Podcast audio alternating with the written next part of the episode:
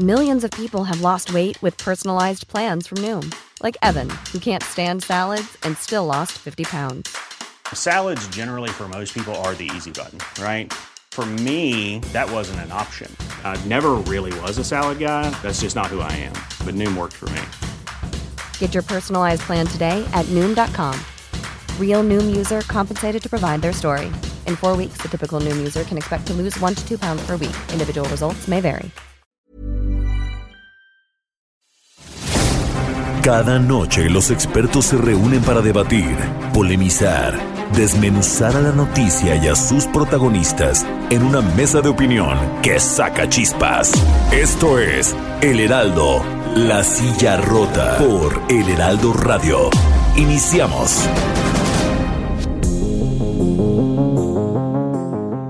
Muy buenas noches, bienvenidas, bienvenidos a esta mesa de opinión, El Heraldo de México, La Silla Rota. Soy Alfredo González Castro y como todos los jueves le doy la bienvenida a mi colega y amigo Jorge, Jorge Ramos. Alfredo, buenas noches y buenas noches al auditorio. el tema de, la semana tiene que ver con Emilio L., eh, a quien se, le conoce ya como Emilio L., Emilio Lozoya, que pues ha sacado muchos trapitos al sol. Muchos de los señalamientos que, se están eh, pues ventilando, eh, ya se conocían, ya ¿no? se conocían. Esta trama, ¿no? De personajes de, la, de Odebrecht con eh, empresarios este, brasileños, en fin. Pero pareciera que está poniendo a temblar a la oposición, ¿no?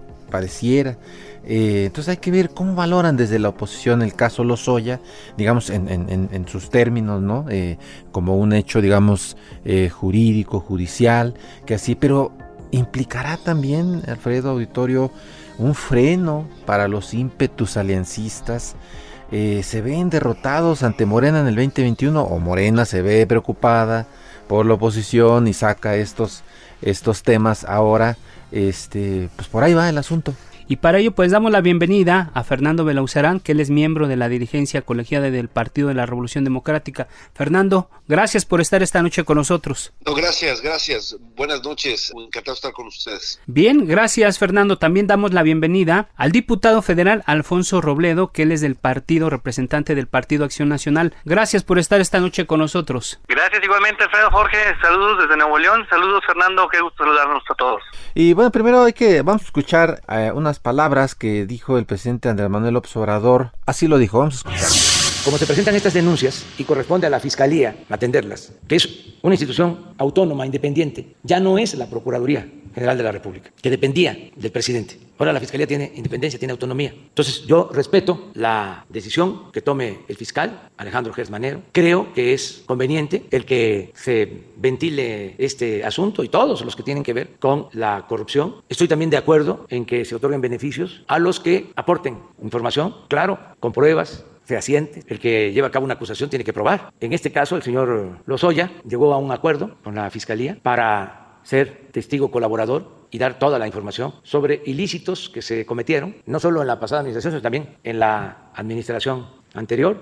Entonces ayer el fiscal da a conocer que se involucra a expresidentes, a dos expresidentes, según entendí, en posibles actos de corrupción, también a servidores públicos, a legisladores, un diputado, cinco o seis senadores. Entonces, ¿qué eh, sigue? Pues que sean citados a declarar. Bueno, pues ya escuchamos al eh, presidente López Obrador eh, y primero quisiera escuchar una valoración, insisto, sobre el caso Lozoya. ¿Cómo lo están viendo? Y luego entramos a las implicaciones de tipo político. Adelante, diputado Alfonso Robledo del Partido de Acción Nacional. Claro que sí, muchas gracias. Bueno, hay que poner primero todo en su justa dimensión. Emilio Lozoya es un tipo que estaba, pues es, un delincuente confeso, un delincuente confeso con trato VIP, con órdenes de aprehensión y pues eh, con un, vínculo a proceso y una serie de imputaciones de corrupción eh, que incluso él mismo ha confesado, eh, pues deben ser ciertas. Que ahora está imputando a otros como parte de un juego más de política que de justicia o cuestión jurídica eh, que le sirve al presidente López Obrador en medio de una crisis naturalmente eh, terrible que está sufriendo su gobierno y por consecuencia nuestro país. Es el vocero de la Fiscalía, útil al presidente López Obrador para rescatar esto este desastre que tienen en todo su gobierno, con esta distracción mediática que no aporta una sola prueba aún y solo sirve para denostar rivales políticos, rivales que pudieran ser en el 21 una amenaza muy seria para Morena, como ya lo es toda la serie de resultados desastrosos de este gobierno, que es la parte más débil que tiene López Obrador de sí mismo. Es la parte débil de López Obrador es su, sus resultados como gobierno federal y para poder elevar nuevamente la calidad de su movimiento, como él se hace llamar, pues empieza a denostar a diestra y siniestra a personas a través de un pues de una, rata de laboratorio, no sé cómo explicar qué, qué función está jugando este señor, pero bueno, rata sí es, este lo que significa que no yo recuerdo la toma de protesta de López Obrador, él él dice, "Vamos a perdonar a Peña Nieto y a todos los que nos pasaron." En lugar de estar haciendo en dos años que lleva ya de gobierno alguna real eh, pues eh, ajuste de cuentas o rendición de cuentas de todo el gobierno, uno de los más corruptos que ha tenido el país en el sexenio de Peña Nieto, pues simplemente tenemos a un diputado con un con un tema de unas casas y, que ahora está sirviéndole al gobierno pues para poder hacerle grilla a otros posibles rivales. Estoy seguro que mientras esto sea así, va a ser un show político, mediático que sirve las mañaneras para decir que fulanito no le baja el baño, como tantos otros más, pero que no va a probar ninguna cosa de lo que se está diciendo finalmente por este señor que pues debería estar encarcelado y no en su casita a todas luces pasándola muy bien. Gracias, diputado pues, Alfonso. Pues saquemos las palomitas, ¿no? vamos a sacar las palomitas y además ya abrieron los cines. Bueno, ahora vamos a escuchar a, a Fernando Belauzarán. Él es integrante de la dirigencia del Partido de la Revolución Democrática. Fernando, ¿qué valoración haces? La, verdad es que Alfonso tiene razón. Hay un, hay un manejo obsceno de la justicia con fines político-electorales. Y no lo digo yo, pues, es confesión de parte del propio presidente de la República. Recordarán cuando eh, se publicó la Carta de los Intelectuales pidiendo hacer un frente opositor para recuperar, para tener una mayoría distinta en el Congreso y que este fuera contrapeso, la respuesta del presidente fue espérese a ver lo que dice Lozoya para que vea cómo estaba el Congreso antes, ¿no? Metiéndolo en su narrativa electoral de estás conmigo o estás con la corrupción. Y eso lo dice con la verdad con mucha desvergüenza porque este gobierno es bastante corrupto también tiene más, tiene más contratos sin licitar que el de Peña, niega más información pública que Peña. Y cuando digo eso, no estoy diciendo que Peña fuera un dechado de transparencia o de honestidad, pues sabemos todos que eso no, no fue así. Pero este reparte, insisto, más, más contratos sin licitar, etcétera, eh, protege a, la, a sus cercanos cuando se ven envueltos en escándalos de corrupción, cuando no pueden comprobar la riqueza que tienen. Ayer me, dio un poco de risa oír a Andrés Manuel diciendo que eh, en las casas se ve, eh, en la compra de casas se ve la corrupción. Yo hasta aquí escuché el ouch, aunque no sé de cuál de las 25 casas de Manuel Barlet, o a lo mejor lo confundí con el ouch de de Heréndira Sandoval, la secretaria de la Función Pública, en una de sus, de sus siete, ocho casas, ¿no? Pero bueno, a, lo que voy, a lo que voy en esto es, es muy peligroso el manoseo político electoral de la justicia. Ayer lo confesó el propio Hertz Manero, cuando dice que la diferencia del trato con Rosario y Lozoya es que Rosario no ha, no ha delatado. Es decir, usan la justicia como mecanismo de extorsión. Eso es de, verdad muy perjudicial para las instituciones. Y lo hace además en un momento en donde tenemos quizás la, la peor situación nacional en un siglo. Tenemos, si me permites la analogía, tres jinetes del apocalipsis muy claros, que es la pandemia a la cual no deja, no pueden controlar. Eh, hace dos meses Hugo López Gatel dijo que su, que el escenario catastrófico eran 60 mil muertes. Bueno, eso los vamos a tener en una semana. Y ahí vienen los 60. Es el escenario. Eh, y, además, la violencia desatada, pues bueno, es el peor el, el, inicio de un gobierno más violento en lo que va del siglo. Solamente con esos dos fenómenos, la pandemia y la violencia, hay prácticamente 110 mil muertes ya reconocidas. Eh, eh, es de verdad muy grave. Y luego la crisis económica ¿no? En donde no es que, no, es como decía eh, el presidente que también que íbamos. La verdad es que con López Obrador no hemos conocido el crecimiento. El primer trimestre de este año, ya, ya revisado, tuvo un decrecimiento del 2.4% y de ese primer trimestre solo la última semana, la última semana de marzo, hubo confinamiento. En el segundo trimestre, 18.9%. Es la caída más drástica de todo el continente económico.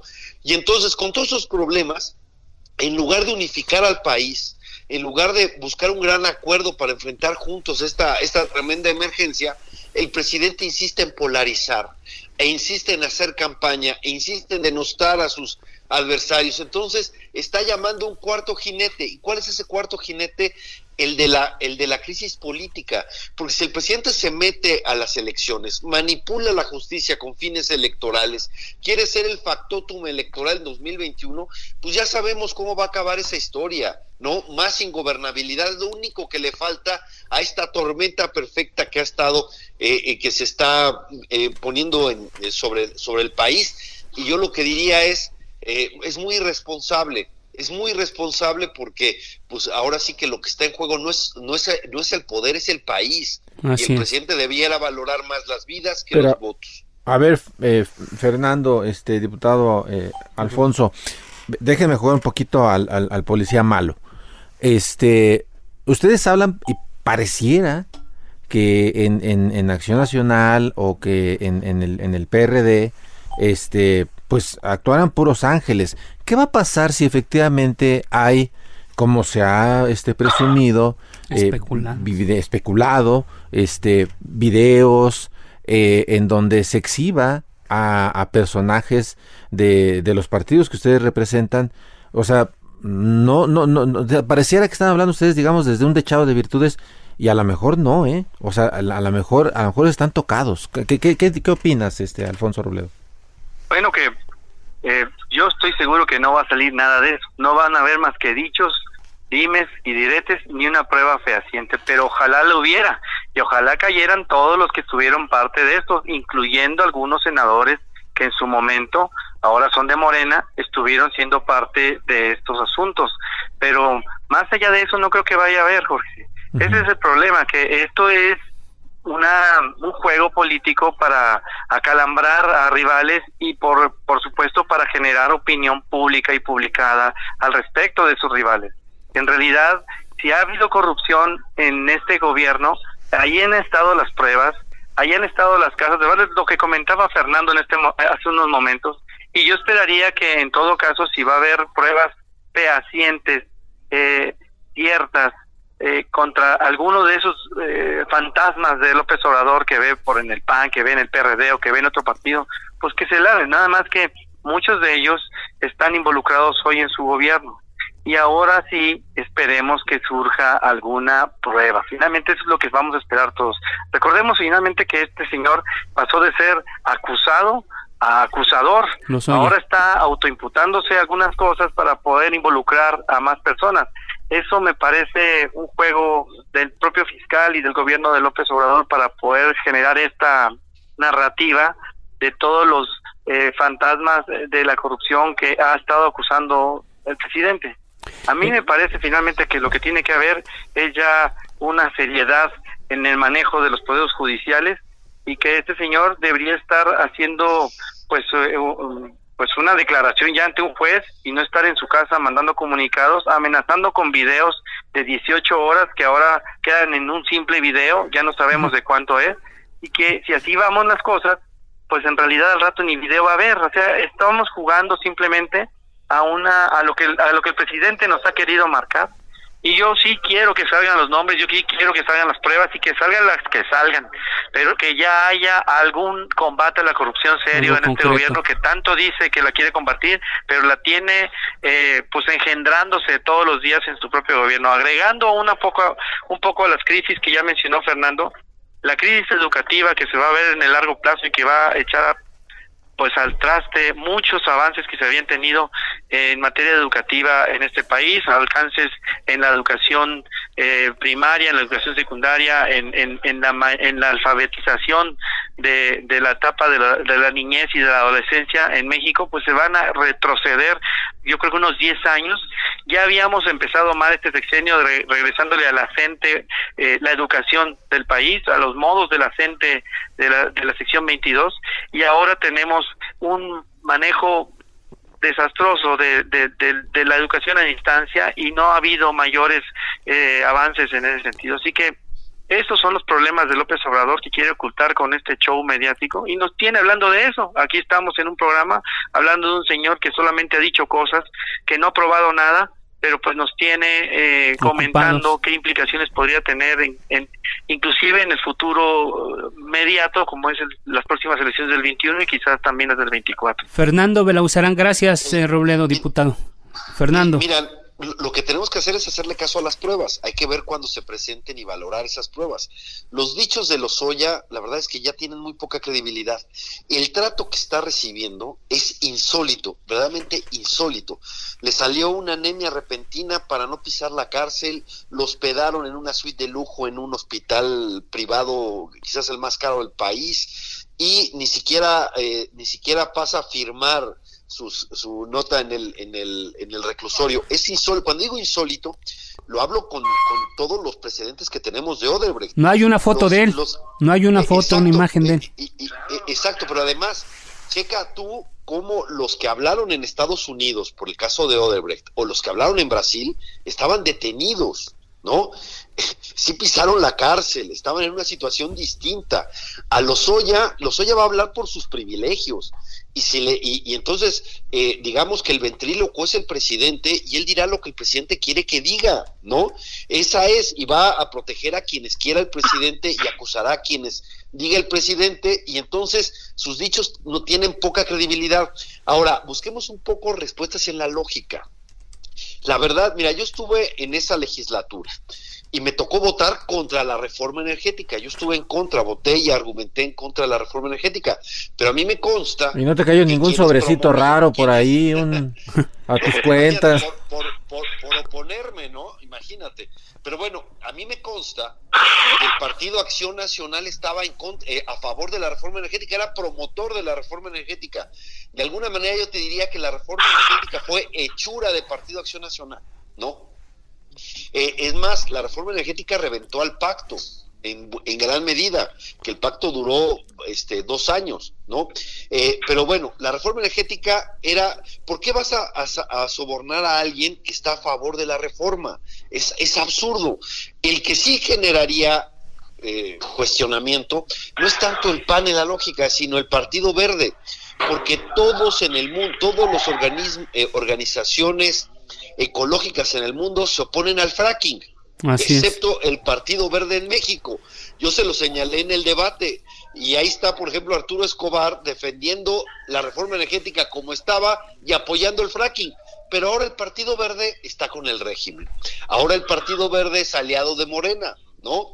Entonces, hay cosas que no checan lógicamente, ojalá que todo esto se puede ir aclarando, pero lo que ya llama la atención es que hay una violación clara al principio de presunción de inocencia y de debido proceso, porque ya sacaron las filtraciones de lo que supuestamente había declarado y el presidente los da como hechos, porque el presidente tiene dos varas. Cuando le preguntan sobre Barlet o sobre Ana Gabriela Guevara o sobre eh, la riqueza de, o, las casas de Irma dice, que se hagan las investigaciones debido proceso, presunción de inocencia. Pero cuando se habla de García Luna o cuando se habla de estos presuntos sobornos no comprobados de, a, opositores, en esta lógica electoral del presidente, entonces los da por ciertos, los da por hechos. Ahí juzga y condena sin ni siquiera ver las pruebas. Hay dos, entonces lo que ya lo que lo que ya está en, lo que ya está ensuciado digamos lo que ya está sucio es la, el manejo perverso de la justicia con fines políticos. Se supone que ya deberíamos tener una fiscalía autónoma pero el vocero de, la, de las investigaciones es el presidente no entonces ya esto ya nos hace ver que la fiscalía es carnal No Así es una es. fiscalía autónomo co- como, tendríamos. Y bueno, las declaraciones ayer de Hertz pues, lo, lo demuestran más cuando dice que, que, eh, insisto, con él, cuando quiso justificar el- la diferencia de criterio de Rosario Robles, que está presa, no por lo que dice el fiscal, ¿eh? El fiscal dice que está por, por el desfalco de la nación, no es cierto, está por omisión, esa es la acusación. Es una acusación que no amerita prisión oficiosa. Y, aunque no merita pos- prisión, o- eh, prisión oficiosa, la tienen en, en cárcel, a pesar de que Rosario vino del extranjero para presentarse en la audiencia. Por cierto, hoy se cumple un año, ¿eh? Hoy se cumple un año de que Rosario está este, En, la- en prisión. en la cárcel. Eh, Es eh, exacto, por un por un delito que no amerita prisión oficiosa y tendría el derecho a, a estar en eh, a, a- a, eh, ser juzgada en libertad, pero le falsificaron una licencia y eh, para tenerla presa. Y el que estaba prófugo y cuyos delitos sí son graves y que ameritan prisión oficiosa, el fiscal no les no le fijó ni fianza, ni fianza le fijó. De ese tamaño es la doble vara porque uno sirve a los intereses políticos del régimen y la otra más bien, en, en mi opinión, es la revancha del presidente por los videoescándalos Claro. del 2004. Es, es el ejercicio de la justicia incluso para la venganza personal. E- Esta manoseo de la justicia es grave y termino diciendo algo tremendo, porque es lo que, lo que se verifica con lo que dijo Hertz de por qué eh, no está libre Rosario, cómo se usa la justicia con fines de extorsión. Recordemos cómo renunció Medina Mora. Le congelaron Claro. las cuentas y tuvo que renunciar. Luego Romero de Champs. Luego Vanessa Rubio, que yo no me creo que le haya nacido un impulso, un impulso fuerte por la academia, todavía no sabía ni a dónde se iba a ir, pero la suplente de Vanessa es de Morena y va a fortalecer A la fracción. A la fracción. Entonces, lo que vemos es un uso de la justicia totalmente faccioso. Eso es muy grave. Eso solo va a descomponer más la situación, porque lo, que- lo único que nos falta en este país es la ingobernabilidad y hacia allá vamos y sigue el presidente usando perversamente las instituciones. Ok, ahora, a ver, eh, el, el tema ahora que preguntarles a los dos es eh, si, si este tema eh, les pega a los planes este, de la oposición eh, De cara a la, a, la, a la elección del próximo año. del próximo año, así es, Las alianzas. las alianzas. Eh, eh, diputado Alfonso Robledo, ¿tú verías que este tema los va a paralizar políticamente para para el- estos estos estos asuntos electorales, pos- posibles alianzas, se paralizan? O, o la otra es, eh, complementar la pregunta es, ¿realmente eh, los va a calambrar el presidente con esto que están haciendo, la fiscalía? No, yo creo que no. Yo estoy seguro que los avances en materia de una una posible alianza en, en, en el rescate del país de las garras de un demagogo, estamos eh, estamos firmes y estamos avanzando en eso. Hoy por hoy en la Cámara de Diputados, por ejemplo, y en la Cámara de Senadores también, el llamado G4, eh, que somos todos los partidos que no son los aliados de Morena y Morena mismo, en este caso el PAN, PRD, MC y el PRI también, están ha- han estado pues bloqueando, deteniendo la pues las ocurrencias que han estado Híjole, ¿es el enviando a la? Cámara de Diputados, como el hecho de convertir a la propia eh, Cámara en una oficialía de partes del presidente y ser él ya prácticamente el que maneje el presupuesto a su antojo y por completo. Oye, ¿y no le tienes miedo al primor? Al primor.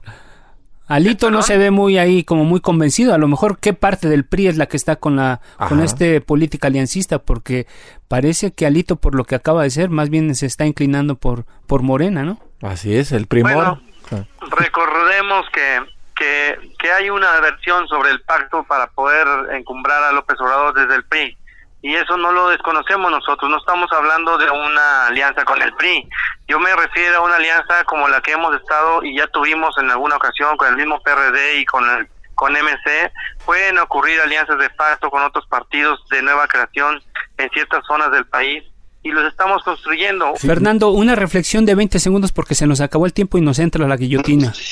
Sí, bueno, nosotros estamos tranquilos. Evidentemente tenemos que hacer, eh, tenemos que buscar la unidad porque hay una política de las elecciones van a ser como una, elecciones de estado como no veíamos en muchos años. Todo el aparato a las elecciones, lo mismo, lo dijo incluso el propio presidente. Recuerden que dijo: si hay alguien, algún funcionario que no esté convencido de mi proyecto, que presente la renuncia. No quiere que haya neutralidad de las instituciones, quiere una parcialidad facciosa de las instituciones. Entonces no vamos a ir a una elección en, de, eh, en, términos equitativos. Está usando los programas sociales, lo que privilegió el presidente fueron sus clientelas electorales. Entonces es correcto que busquemos la unidad y no me preocupa lo que diga Lozoya. Vamos a ver las pruebas y sobre esas tendremos. Y les hago una apuesta. Yo les apuesto que ni Peña Nieto ni Videgaray pisarán la cárcel. Eh, ya está la apuesta. Lo que está ¿eh? haciendo es todo, todo puro. Claro, nadie va a pisar la cárcel. toma la apuesta. Yo Gracias, Fer.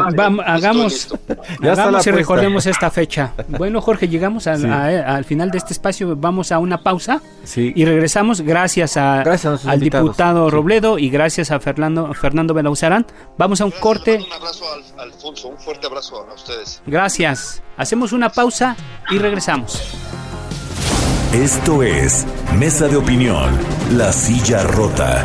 La polémica y el debate continúan después del corte. No te vayas.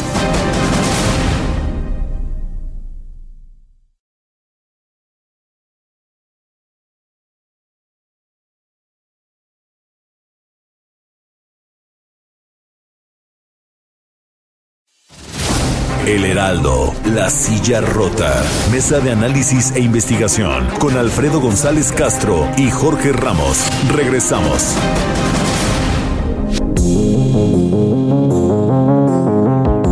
Les reiteramos que estamos transmitiendo desde nuestras instalaciones acá en el sur de la Ciudad de México a través del 98.5 de su frecuencia modulada y también saludamos a los amigos que nos sintonizan en el interior de la República y allá en el sur de los Estados Unidos. Jorge, pues ya ya ya hicimos un repaso del caso Lozoya, la oposición, cómo está viendo este asunto. Ahora de qué de qué vamos a hablar en esta segunda parte del programa, Jorge. Fíjate que eh, hace, hace, hace tiempo, en, en la silla rota, eh, hicimos algún, algunos reportajes eh, que eh, hablaban sobre este tema de los servidores de la nación que han estado, digamos, eh, en, bajo la lupa en, en, algunos momentos, en días recientes, y eso fue lo que me llamó la atención. Y eh, José Antonio Crespo, que es, por cierto, amigo de este espacio, Así es, amigo. Él, ha venido aquí, nos acompañado, eh, escribió un artículo en donde eh, señalaba ¿no? que hay un choque entre antidemócratas y antidemócratas, es decir, de los dos lados, ¿no? Eh, porque a su juicio este, los hay eh, en, en, ambos bandos, ¿no? tanto los que están con la cuarta transformación como los que están abiertamente en contra de ella.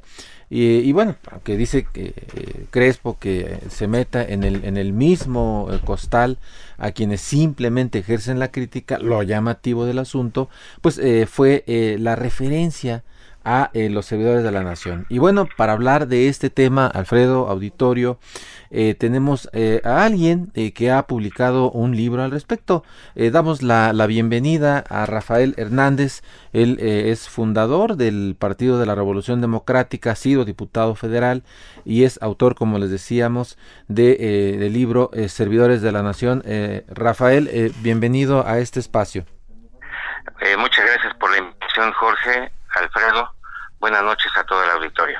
Buenas noches. Oye, pues mira, eh, me gustaría que nos que nos que nos pusieras en contexto para que eh, el, el, auditorio eh, se, se, adentre pues a, a este tema. ¿Cómo det detectaste tú el vínculo entre los servidores de la nación y una posible estrategia electoral de la 4T? A ver, platícanos cómo cómo fue que hallaste esto. Pues fíjate que mmm, me di cuenta de que eh, la, la, operación de los servidores de la nación consistía en visitas domiciliarias que estaban a cargo de los promotores del voto de Morena durante la campaña de 2018.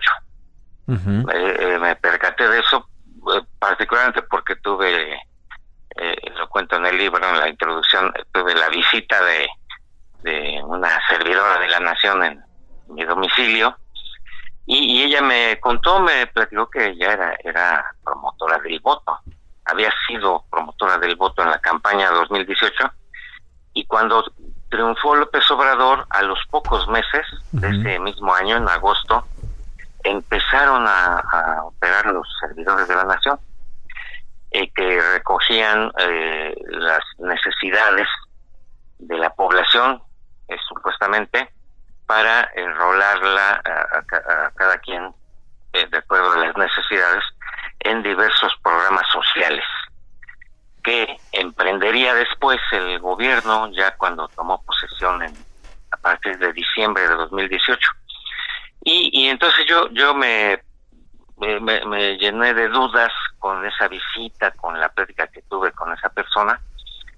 Y, y después, pues, enterado uno por los medios eh, de los nombramientos que iba haciendo el nuevo gobierno en aquellos meses, pues me di cuenta de que eh, al mando de los servidores de la nación estaban eh, quienes habían sido los responsables de la estructura de promoción del voto y de la estructura electoral de Morena, y de la campaña, así como eh, candidatos a gobernadores, ex candidatos a gobernadores, eh, a senadores, a diputados, es decir, una estructura política totalmente. Eh, a ver, perdón que te interrumpa. Eh, estás hablando concretamente de Gabriel García. ¿Quién es Gabriel García? Bueno, Gabriel García es el coordinador general de programas de desarrollo, es el puesto que ocupa, eh, que es un cargo muy alto a nivel, se puede decir, de, de secretarios del gabinete. Así es. Que despacha directamente en la oficina del presidente de la República.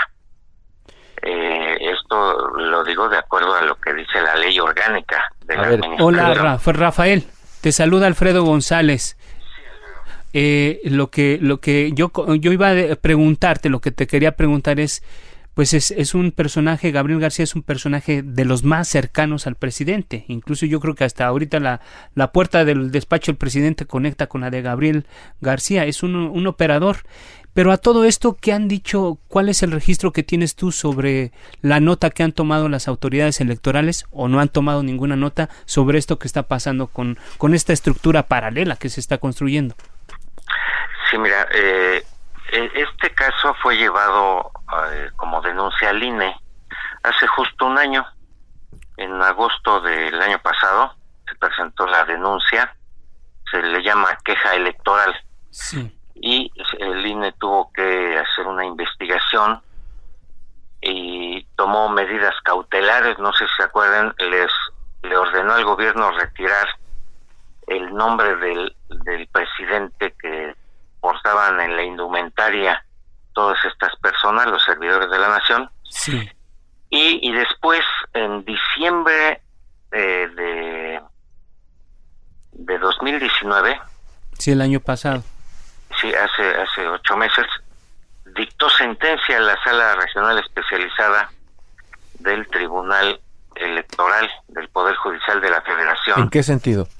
Y, y fue en el sentido de darnos la razón de, se hizo constar en esa sentencia que hay una operación, una estructura nacional denominada servidores de la nación. Pero esta sigue, sigue este, operando. Operando, ¿no? O sea, Gabriel García sigue... Eh, Fue un llamado a misa. Alfredo, este, con, este, tienen la puerta ahí, casi la misma puerta la comparten, o sea, sigue operando. Así es, sí. De hecho, les voy a comentar que hasta se ha reforzado esa operación. Eh, no es que les quiero terminar de comentar lo que dijo la sentencia. Señaló la, existencia, se comprobó, uno, la existencia de esa estructura. Y cuando hablo de, esto es importante porque son, actualmente son 20.291 empleados del gobierno federal con muy buenos salarios, una estructura nueva que no existía, eh, que contradice totalmente el discurso de la austeridad eh, que tiene el gobierno, que tiene el presidente, porque se trata de nuevas plazas bien pagadas. De hecho, te puedo decir que el coordinador general gana un sueldo mensual de 158 mil pesos mensuales, más prestaciones. Es decir, él, trae un sueldo anual como de dos y, cuarto millones de pesos al año, el coordinador general. Nivel secretario de gabinete. Y, y, es importante entonces que el tribunal haya dado cuenta de que existe esta estructura y que está así estructurada a la cabeza un coordinador que despacha junto con el presidente. Señaló también el tribunal que varios superdelegados se comprobó, de acuerdo al tribunal, que incurrieron en uso indebido de recursos públicos. Así es. Uso, uso indebido de recursos públicos. Pero insisto, siguen con operando. elementos de promoción personalizada. Bueno, ahí está el Eh, caso de, por ejemplo, de Guerrero, ¿no? Justamente ahorita Sí, hablábamos pues uno- en la primera de parte del ellos- programa el caso del hermano de la Secretaria de la Función Pública, ¿no? Este, Sí. Amílcar eh, Sandoval. a quien América Sandoval, alguien de Morena sentencia, ya lo denunció, Ajá. ¿no? sí, sí, sí, y que quedó, está señalado en la sentencia con su nombre y apellido por dos faltas comprobadas, una el uso indebido de recursos públicos y dos desacatar la orden que en su momento le dio el INE para retirar el nombre de la indumentaria de los servidores de la nación. Entonces, lamentablemente en esa sentencia no señaló la responsabilidad de los mandos, comenzando por el presidente de la República, el coordinador general y la secretaria de Bienestar. No los eximió esa sentencia Sí. eh, y, y nosotros impugnamos eh, por ese motivo esa sentencia ¿Estás en eso ahorita? y está en proceso, de- realmente se ha dilatado demasiado la sala superior del tribunal, que es la instancia que tiene que resolver, Rafa, y está pendiente su resolución. Rafael Hernández, y en, eh, en alguna de tus presentaciones de, de este libro que comentamos ahora, eh, ser- eh, ser- Servidores de la Nación, alguien acuñó esta frase. Lo que refleja este documento es que se trafica con la pobreza en México. ¿Qué vas a hacer? O sea, ¿qué vamos a hacer? Ya para cerrar a manera de conclusión te pregunto esto. Pues sí, es de verdad es que es muy preocupante lo que está sucediendo porque es una operación en todo el país, en cada distrito electoral, que sigue, que no se ha detenido, que continúa en marcha, se ha reforzado. Cuando yo escribí el libro hablé de 17 mil servidores de la nación, ahora, según la nómina de la primera quincena de junio, ya son 20 mil 291, se ha incrementado eh, los programas que manejan son por más de 292 mil millones de pesos al año. Mucho Los dinero. programas sociales, jóvenes construyendo el futuro, las sembrando vida, las pensiones para los adultos mayores, etcétera, es un dineral que incluso eh, ahora con la pandemia se le ocurrió al presidente un programa de créditos de 50 mil millones de pesos. Bueno, ¿quién los está repartiendo esos créditos? Así los es. servidores De de, la nación. la. Pues Rafael, este, te agradecemos mucho que, que nos, nos hayas eh, contado para con- explicarle un poco al, al auditorio eh, cómo está este asunto y bueno, seguiremos atentos a ver qué, qué sigue, como, como nos recuerdas, está pendiente, ¿no? Eh, la, la impugnación que, que se hizo eh, a esta resolución de diciembre del, del Tribunal Electoral y bueno, eh, estaremos pendientes en los próximos eh, semanas, Gracias, meses. Rafael. Muchísimas gracias, eh, Rafael, por, eh, por tu tiempo. Agradezco mucho la oportunidad. Muchísimas gracias. El Heraldo, la silla rota. Bueno, pues eh, ya escuchamos y fíjate a continuación, eh, Alfredo, auditorio, eh, la, la actual crisis, eh, bueno, que es el, es el cúmulo del impacto de la, de la pandemia del COVID-19 eh, y bueno, junto con el magro crecimiento económico hemos visto ya eh, lo- las cifras eh, tremendas, eh, apenas conocimos las cifras del, de, de- de- de empleos ¿no? en el IMSS, aunque parece que se detuvo un poco, la verdad es que sigue, digamos, la, la caída. Bueno, todo esto ha arrojado a mucha gente eh, de su empleo, eh, de la, su forma de, de sustento a millones de personas. Se habla de millones de personas que están en esta eh, terrible circunstancia. Y fíjense que eh, Los Sobrevivientes eh, es, una, es una serie que empezamos ya hace una semana en la Ciudad Rota y vamos a continuar contando estas, estas historias. Y bueno, buscamos eh, relatar eh, qué pasa desde las familias eh, que han visto pues desplomarse su nivel, su modo de vida, cómo encaran la adversidad.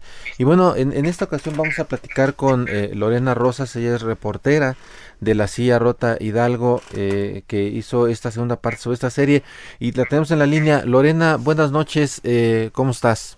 ¿Qué tal? Buenas noches Alfredo, buenas noches Jorge. Sí. Los saludo desde Pachuca, eh, aquí en Hidalgo, justamente para contarles una de las tantas historias de desempleo que se vive actualmente en el país derivado de la pandemia por COVID-19. Y es que a veces se podría pensar que en lugares como Pachuca, que son la capital del estado, pues tienen un grado de desarrollo superior que los 83 municipios restantes de Hidalgo o que incluso las carencias podrían ser menores. Sin embargo, Aquí en Pachuca hay colonias que se denominan barrios altos y que justamente se caracterizan por tener un grado de marginación alto. Eh, pues visitamos uno de estos barrios que se llama La Raza, eh, visitamos a mujeres, madres de familia que han sido afectadas por la pandemia y uno de estos casos es el de Alicia Juárez Hernández. Eh, ella es, es mamá soltera con tres hijos, de los cuales dos están en edad escolar. Y pues a pesar de que Alicia tiene 41 años, ella padece osteoporosis y por la pandemia perdió el único empleo que su enfermedad le permitía desempeñar. Justamente para pues no salir de casa y lastimar sus huesos, de lunes a viernes se dedicaba a cuidar a niños de otras madres de familia de la misma zona habitacional. Por este trabajo que realizaba desde casa, percibía aproximadamente 500 pesos semanales que desde finales de marzo pues ya no gana porque quienes la empleaban tampoco tienen recursos para pagarle y pues por el momento no necesitan tampoco de, estos servicios que brindaba Alicia. Eh, los únicos ingresos para la familia eh, provienen de 900 pesos que a la semana gana su hija mayor de 24 años con este dinero se paga luz, agua y se compran algunos insumos. Nos platicaba Alicia que como papel higiénico, jabón, eh, algo de aceite para cocinar, por ejemplo, pero el gas, hay algunas situaciones como el gas que pide fiado. Tan solo cuando platicamos con ella, pues Alicia nos comentó que ella debía dos tanques de, de gas que le cuestan cada uno 380 pesos aproximadamente. Y pues debido a su enfermedad de osteoporosis y para llevar un estilo de salud adecuado, pues es evidente que Alicia necesita una dieta especial que consiste en comer pues pescado, queso panel en trocitos, algunas espinacas, pero por los escasos recursos tampoco puede seguir su, su plan alimenticio desde marzo, que es eh, cuando ya no no, tení, no se quedó sin empleo, desde marzo hasta este momento, pues no ha conseguido un nuevo trabajo. Y aunque Alicia, pues nos contó que a veces sale, sale a buscar empleo con vecinos de otros barrios colindantes de la raza. Ella ofrece limpiar casas, lavar, a veces planchar ropa, pero pues la misma situación de escasos recursos que tienen los vecinos es similar a la suya pues actualmente continúa desempleada. Híjole, fíjate, aunado a la, a la, enfermedad, el tema del, desempleo. A ver, vamos a escuchar eh, a, justamente al testimonio que, que entrevistaste. Vamos a escucharla. Adelante. Para mis hijos desamparados, porque le vuelvo a repetir, o sea, uno como madre siente uno feo ver a los hijos. Y no nada más por la pandemia. Sí, especialmente en mi caso, la tristeza de pues, no poder darles de comer o verlos crecer. A lo mejor dice, pues me voy a hacer limpieza, me voy a quejar, pero traigo el dinero. Ahorita con esto que no tenemos. O sea, no he acudido a las personas donde he trabajado y pues simplemente me dicen que no. Es triste, es triste recordar todo eso porque ahorita con todo lo que está pasando se deprime uno mucho. Si quisiera uno esa es impotencia de decir, pues ahora me voy a salir. Me he parado y digo, no, pues ahora sí me voy. De hecho, dije, ahora sí me voy a buscar a ver qué encuentro, pues aunque sea unas lavadas o algo, para sacar la bueno, pues, pues ya escuchamos. Así eh, Alfredo, ¿cómo ves esta situación? Complicada la situación. Esta es una estampa de miles que se están que están ocurriendo en todo el país a raíz de esta pandemia y a raíz de la falta de, de políticas públicas más claras para atender esta situación, sobre todo en el tema económico, después del tema de salud estamos en serios problemas. Claro. Lorena, ahora, eh, ubícanos un poco en contexto esta, esta historia que, que tú contaste. ¿Cómo, ¿Cómo está la situación, digamos, eh, para este sector específico de la sí, población? Sí, claro que sí.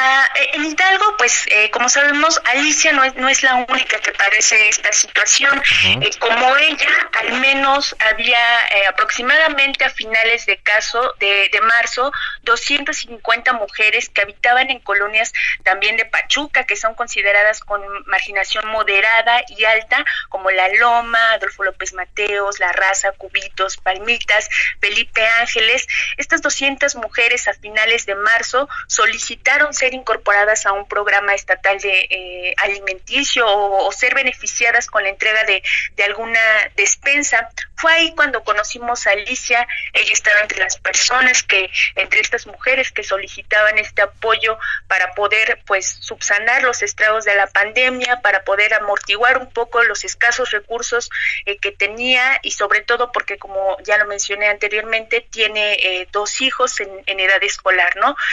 incluso estas mujeres cuando no obtuvieron una, una respuesta favorable, en junio instalaron un centro de acopio en el centro de la ciudad de Pachuca para solicitar a la ciudadanía donaciones en especie y que pues con esto pudieran este llevar eh, la pandemia y dar de comer a sus hijos porque las mujeres justamente de los barrios altos de, Pachuca que están en esta situación, como Alicia, coinciden en que la mayor preocupación pues es proveer de alimentos a sus hijos, este, porque la mayoría se dedica al trabajo doméstico, a la venta de artesanías, de flores, alimentos, eh, tortillas a mano, por ejemplo, que son actividades que no pueden ejercer actualmente pues debido a, la, a las restricciones de la convivencia social. Ahora, eh, esta, esta historia, pues, eh, digamos, es una zona urbana. Eh, ¿Y cómo, cómo, está? Digo, hay, hay, hay eh, áreas en, en Hidalgo, eh, hay una zona, digamos, profundamente indígena, ¿no? Lo que es el Valle del Mezquital, pero también, por ejemplo, la, la Huasteca.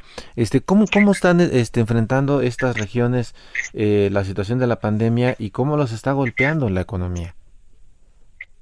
Sí, incluso, bueno, por ejemplo, antes eh, de, la, emergencia sanitaria por COVID-19, que es aproximadamente del periodo de enero a marzo de 2020, justamente en Hidalgo había aproximadamente 24.055 personas eh, desocupadas, de las cuales eh, pues 6.640 eran, eran mujeres. Y eh, obviamente el, el, es decir, el 27% de la población desocupada en Hidalgo eran mujeres económicamente inactivas, pero que habían referido haber buscado un empleo sin lograrlo, aun cuando tenían estudios superiores de nivel bachillerato, mientras que algunas pues solo cursaron la, la secundaria y, y la primaria, ¿no? Pero eh, pues de, acuerdo con datos de, del INEGI, la población de mujeres con mayor dificultad para obtener un trabajo pues es de 20 a 29 años. Eh, estas son cifras durante el primer trimestre y este pues sí, estas incluso fue antes de la pandemia, ya había mujeres desempleadas en Hidalgo y además del desempleo, pues también eh, hay otras estadísticas como la, la informalidad, que es el caso de, de Alicia, que se desempeña justamente en este, en este rubro, al igual que 2.106 mujeres más en Hidalgo. Pues mira, ahí está la, la situación eh, que Lorena Rosas, compañera reportera de la Silla Rota en Hidalgo, eh, sobre esta, esta serie de los sobrevivientes, eh, contándonos la, la, historia de cómo las personas están pues enfrentando la, el, digamos, el golpe económico de la pandemia. Muchísimas gracias Lorena por, por, tu comentario y por contarnos tu, la, la historia de, esta persona que está padeciendo. Alfredo. Pues ya llegamos al, al, final de este espacio de análisis, de reflexión. Interesante los temas que tratamos. Y bueno, no nos resta, Jorge, amigos del auditorio, más que agradecer a todos los radioescuchas por, por este tiempo que, que, se dan para estar con nosotros, acompañarnos en esta emisión y también sobre todo agradecer a quienes hacen posible este espacio, Isaías Robles en la información, Orlando Oliveros en la producción y Jorge Aguilar en los controles técnicos. Eh, Jorge, gracias, buenas noches. Sí, muchísimas gracias a todos. Eh, buenas noches. No se les olvide, de verdad, este, como siempre se los digo, ser felices y sobre todo usen cubrebocas. Es muy importante. Usen cubrebocas. Yo sí me pongo cubrebocas. Alfredo, nos ponemos cubrebocas. Si sirve, yo me lo pongo. Yo sí sirve y yo me lo pongo. Buenas noches y hasta la próxima.